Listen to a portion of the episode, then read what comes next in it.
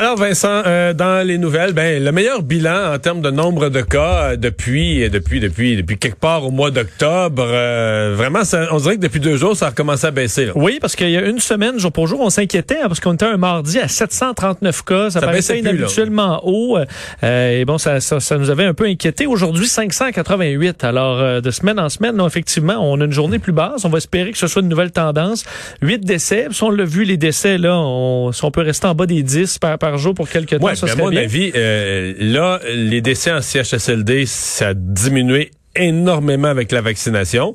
Puis là, on, vaccine, on a vacciné beaucoup les RPA. D'après moi, si on se donne un autre trois semaines, ces personnes-là vont être protégées. C'est plus tu protèges les personnes vulnérables, plus le nombre de décès va venir limiter. Oui, Si là, les changes le visage 85 de ans et plus, euh, 85 ans et plus, l'efficacité de la première dose euh, va arriver aussi beaucoup dans la région de Montréal, mais tranquillement ailleurs aussi. On verra ces décès-là baisser. Euh, le seul chiffre qui nous fait nous gratter la tête peut-être un peu, c'est les Ils hospitalisations. sont en hausse depuis trois jours consécutifs. Ouais, puis une hausse quand même de 16 aujourd'hui. Alors, euh, j'ai vu le Christian Dubé maintenant, il fournit, et on a quand même beaucoup de données au fil des semaines, ils en ont toujours rajouté au nom de la transparence. Mais quand on a le, le 16 hospitalisations de plus, on a le découpage. Donc c'est 41 personnes qui sont sorties de l'hôpital. Donc le plus 16 veut dire que 57 sont entrés. C'est- Donc c'est quand même, je me disais, sur le nombre de cas quand même limité, on a eu moins de cas récemment. Dans la journée d'hier, il y a 57 personnes qui ont été hospitalisées. Tu on l'oublie, on a l'impression de la COVID, il y en a moins. Non, il y a 57 personnes dans la journée d'hier qui sont rentrées à l'hôpital puis qu'on les a gardées sur place, on les a hospitalisées dû à la COVID. C'est quand même, euh, c'est quand même beaucoup. On a sorti 41 autres qui sont, qui sont, qui vont mieux, qui sont soignés, mais quand même. Alors, on va surveiller cette tendance. faut dire qu'au niveau des cas aussi, ce qu'il y a de rassurant, c'est que les prélèvements, c'est à peu près pareil à, la- à un mardi typique, 18 000, même un petit peu plus, presque 19 000. Alors, 588 cas, c'est c'est bon. Entre autres, à Montréal, 256 cas. Ça, euh, c'est le plus petit chiffre à Montréal depuis longtemps. oui, ça fait longtemps que j'ai pas vu ça. C'est une des plus grosses baisses qu'on peut noter aujourd'hui. Capitale nationale est assez stable. Par contre, 40 cas encore Ouais. euh, aujourd'hui. Et euh, 16 000, presque 16 500 doses de vaccins. Ce qui est le sommet. Oui, et on devrait... euh, Ce qui est le sommet, mais c'est l'augmenter. Encore. à- Je, serais curieux. Les chiffres là exacts, c'est 170 000 doses pour les cinq dernières semaines. Donc euh, de, du printemps, du premier trimestre. Les cinq premières dernières semaines, c'était la dernière de février, puis les quatre de mars, les quatre, les quatre entières de mars. On recevait 170 000 vaccins par semaine. OK? C'est ça le nombre de ce que le fédéral nous livre, c'est 170 000 par semaine. C'est pas toujours égal, mais ça arrive à ça en moyenne. 170 000 vaccins à administrer sur 7 jours. Mettons que tu vaccines 7 jours. Ça fait en gros 24 000 par jour. J'arrondis le chiffre, ça fait à peu près 24 000 par jour. Euh, là, euh, on n'a jamais donné, en fin de semaine, on donnait 6, 7, 8 000. Fait qu'il y a quelque chose, on n'a pas encore atteint le rythme pour donner présentement, là, malgré que le Québec a la meilleure campagne de vaccination des provinces canadiennes, à mon calcul, à moi, on ne donne pas toutes les doses que le fédéral nous livre. Et euh, mais bon, ça vient quand même de commencer aussi. Oui, là. on aura oui, et les 85 ans et plus, c'est on peut pas atteindre le même rythme que C'est quand sûr, ce c'est sera. euh, c'est ce qu'il disait aujourd'hui. C'est le groupe le plus difficile à vacciner. Tu sais, ils marchent pas vite, ils viennent au centre. C'est pas, euh, c'est pas Et- facile comme groupe à- d'abord à amener au lieu de vaccination. Et tu fais la comparaison sur- au niveau de la vaccination avec les autres provinces. Euh, on se compare souvent avec l'Ontario. L'Ontario, aujourd'hui, au niveau des cas, c'est 966. Eux, c'est en bas de 1000, là, c'est quand même bon, mais on est rendu dans les 500. Alors là-dessus, quand même, le nombre de cas est, euh, est très différent entre Et- nous et, et les, les Ontario, on Ontariens. ne parle pas de vaccination grand public avant fin mars. Tout à fait.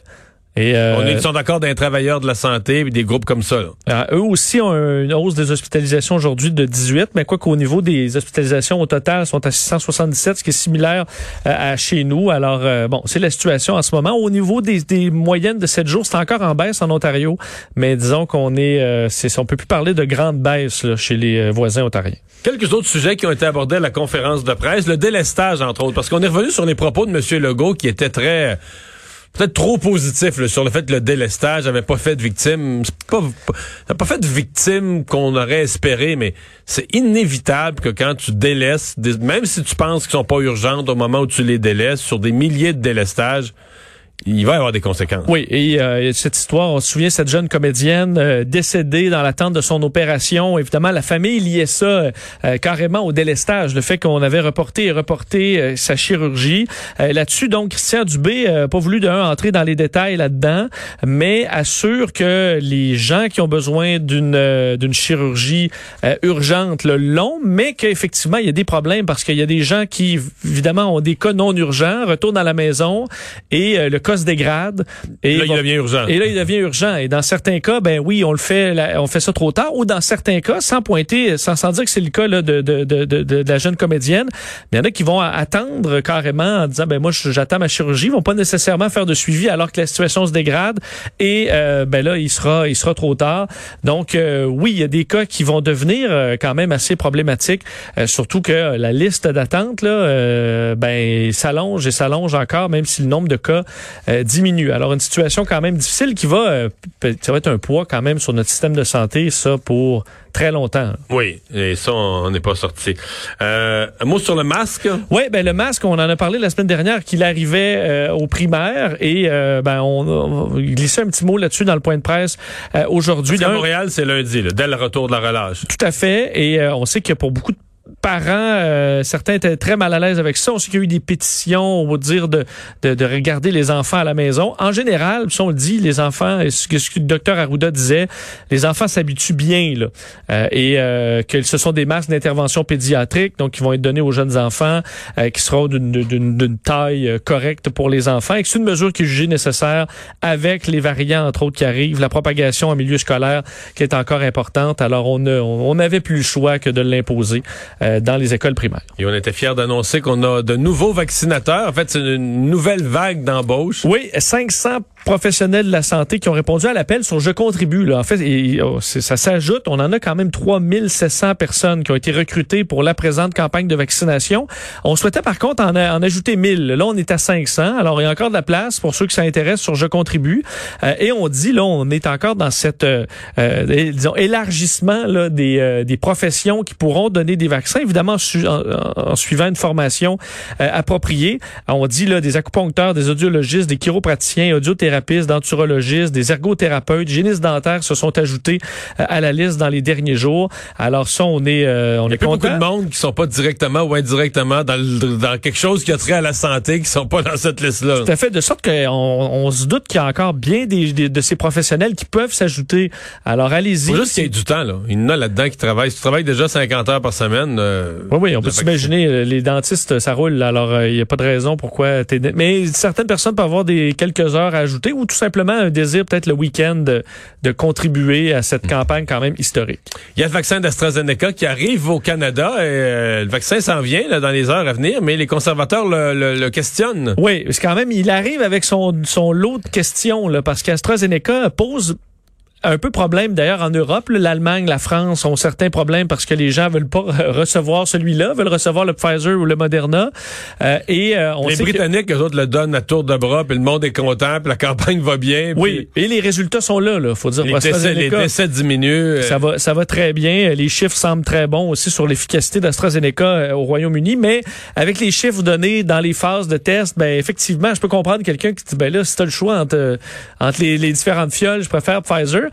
Euh, et la question du 65 ans est plus là. Donc là, rappelez ce qui arrive au Canada. Demain, on va recevoir 500 000 premières doses d'AstraZeneca. Mais pour ajouter un peu de pression, ben, il faut livrer les 300 000 premières doses. Il faut les administrer. Mais tu sais que c'est un flash food, hein? Qu'est-ce que tu veux dire? Est-ce que tu connais Flash Food? Non. Mais tu sais, c'est une application, là, t'as des... Ah oui, je comprends qu'il arrive à la... T'as des, t'as des, mettons, un yogourt qui est à trois jours de la date de péremption. À l'épicerie, t'as un rack. On te le vend à 50% euh, de rabais, là? Oui. Mais là, non, mais pour vrai, les, les, les doses, là, ils ont une date de péremption, là. Ben, le 2 avril. Et le 2 avril, ça arrive vite quand même, surtout Faut quand... les donner. Faut les ben, donner. Et ça arrive sur... Donc là, il faudra donner au moins 300 000 ben, Justin Trudeau les a eu sur Flash Food. il avait cliqué là-dessus sur le site. Un rebelle, là, ils viennent d'échéance vite, mais... Ben, le pire, c'est pas impossible que ça arrive des pays qui euh, sont trop trop en retard dans leur administration et à un moment donné des, des vaccins à dire ben là nous euh, ça ah, il nous reste des on va donner à Justin. On va les envoyer, mais si nous on est capable de les administrer, pourquoi pas? Euh, Mais moi je suis c'est moi, toi, tu yogourt, euh, limite, tu le prends, pas moi, là. Oh non? Non. Mais pour le vaccin, je serais peut-être, je serais peut-être correct. Donc, 300 000 vaccins donnés d'ici le 2 avril. Et euh, le problème, c'est qu'on sait qu'il y a des questionnements à savoir est-ce qu'on les donne aux plus âgés, mais c'est eux qu'on vaccine en ce moment. Donc là, on aura des décisions à, prendre sur euh, qu'est-ce qu'on va faire. D'ailleurs, docteur Arruda aujourd'hui. du personnel de la santé? Euh, tout à fait. mais là, on en a quand même vacciné déjà pas mal. Ouais. docteur Arruda disait on attend des consignes et des directives. Parce qu'au Québec, c'est 100 quelques mille qu'on va avoir. Là. Sur l'ensemble de tout ce qu'on a comme vaccination, c'est pas c'est pas la fin du monde à passer. En tout cas, je sais pas. pas... Ben, tu as tout à fait raison. Euh, mais pour les conservateurs, on demande des, euh, des réponses parce qu'on sait que le, hier, le panel d'experts sur l'immunisation au Canada euh, déconseillait l'injection du vaccin chez les 65 ans et plus. Pas parce qu'on a des informations qui disent que c'est dangereux, mais parce qu'on a bon manque d'informations sur cette tranche d'âge. Mais les Britanniques le donnent à leurs vieux puis ça va, ils, semblent protégés, puis dans les, les, résidences personnes âgées, tout va bien. Il y a quelque chose là où on a, euh, on n'a pas la preuve parce que Astra, AstraZeneca n'a pas bien fait le travail de faire la démonstration qu'il est efficace auprès des aînés. Oui. on n'a pas de preuve inverse non, non plus. On n'a pas de preuve d'inefficacité chez les aînés. Donc tu as fait raison. C'est pour ça que du côté de Santé Canada, on disait que c'était bon pour les 18 ans et plus là, pour toute tranche d'âge. Et là, on sent qu'en fait, tu as des scientifiques qui disent ben nous, il faut que, faut que ce soit absolument by the book, qu'on ait toutes les données, sinon on n'y va pas. Et d'autres qui disent, ben non, mais allons-y un peu avec le gros bon sens, on est en situation d'urgence. Alors là, il y a un certain clash, euh, de sorte que le les conservateurs demandent une réunion d'urgence pour pouvoir avoir des scientifiques qui vont étaler le, fond de l'affaire, pour pouvoir prendre des décisions euh, qui vont être claires. Parce qu'on voit en France, là, ils, ils interdisaient euh, après 65 ans. Là, on est rendu 65, 75. on donnera l'AstraZeneca si vous avez des comorbidités. alors, et en Allemagne, on essaie de les passer parce que les gens en veulent pas. Alors, euh, il y a des questionnements concernant l'AstraZeneca et les conservateurs essaient d'y voir un peu plus hmm. clair. Alors, ben oui, on en a parlé avec euh, Paul Larocque. Euh, donc, demain, conférence de presse à 17 h. je le mentionnais à Paul, il y a des régions où on veut, on, s'attend au déconfinement, puis on s'y attend, puis on le veut vraiment. Là. Tout à fait. donc, quelles seront les décisions du gouvernement annoncées demain? C'est sûr qu'il y aura de fortes réactions parce que, entre autres, en Chaudière-Appalaches, où, le, ben, en fait, non seulement la santé publique de Chaudière-Appalaches recommande que la région passe en zone orange. Ça fait combien de jours de suite qui sont en bas de 10 cas? Là? Ben, ça fait long. Euh, ça fait au moins une semaine, sinon plus, qui ont toujours moins de 10 cas. Tout à fait. ils sont, on veut pas en... De l'autre côté, Québec, ça va quand même bien. Euh, capitale nationale, c'est tout près. Donc, les, on n'est pas dans un coin en ce moment où il y a une grande éclosion. Donc, eux, la santé publique recommande carrément qu'on passe en zone orange. Le maire de Lévis, tu l'as eu en entrevue à LCN plutôt aujourd'hui, Gilles Lehouillet, euh, qui lui-même dit, j'espère que la recommandation va être suivie. Euh, actuellement, on réunit tous les ingrédients pour être reconnu en zone orange. Et selon le maire de, de Lévis, euh, c'est une question de confiance entre le gouvernement et la population dans la mesure où on a des critères de zone orange. Et si on tombe dans ces critères-là et qu'on nous garde zone rouge, ben on brise un peu ce lien de confiance entre la population et euh, le gouvernement. Alors, on verra demain. Mais il dit qu'il va respecter, quelle que soit la décision du gouvernement, il va respecter. Mais entre les lignes, on comprend qu'il va, va respecter, mais il va, être, il va, être, frustré. il va être frustré pour sa population aussi, puis ses restaurateurs encore plus. Parce que selon lui, la population a bien travaillé. D'ailleurs, pour les restaurants, on propose de les, de les rouvrir, quitte à établir un système extrêmement sévère au niveau de la sécurité publique. Euh, et pour le couvre-feu, le maire Lehouillier qui euh, ben, respecte les dit, euh, ça semble efficace. Les règles sont déjà établies pour les zones oranges ailleurs. D'après moi, ça va être les mêmes qu'on va qu'on va tout simplement élargir. En fait, une des questions qu'on pourrait se poser, c'est est-ce que celles qui sont en zone orange présentement sont quand même, si on pense, Bas-Saint-Laurent, Gaspésie, ça fait quoi, trois semaines, trois semaines et demie qui sont en zone orange et il s'est rien passé. Il n'y a pas eu d'explosion du nombre de cas, etc. Est-ce qu'ils pourraient passer en zone jaune, le retrouver euh, euh, un autre niveau de liberté? Ah, parce qu'on s'inquiétait un peu de l'Outaouais dans les derniers jours, car aujourd'hui 16 cas, euh, donc c'est pas, on parle pas d'une grande montée non plus.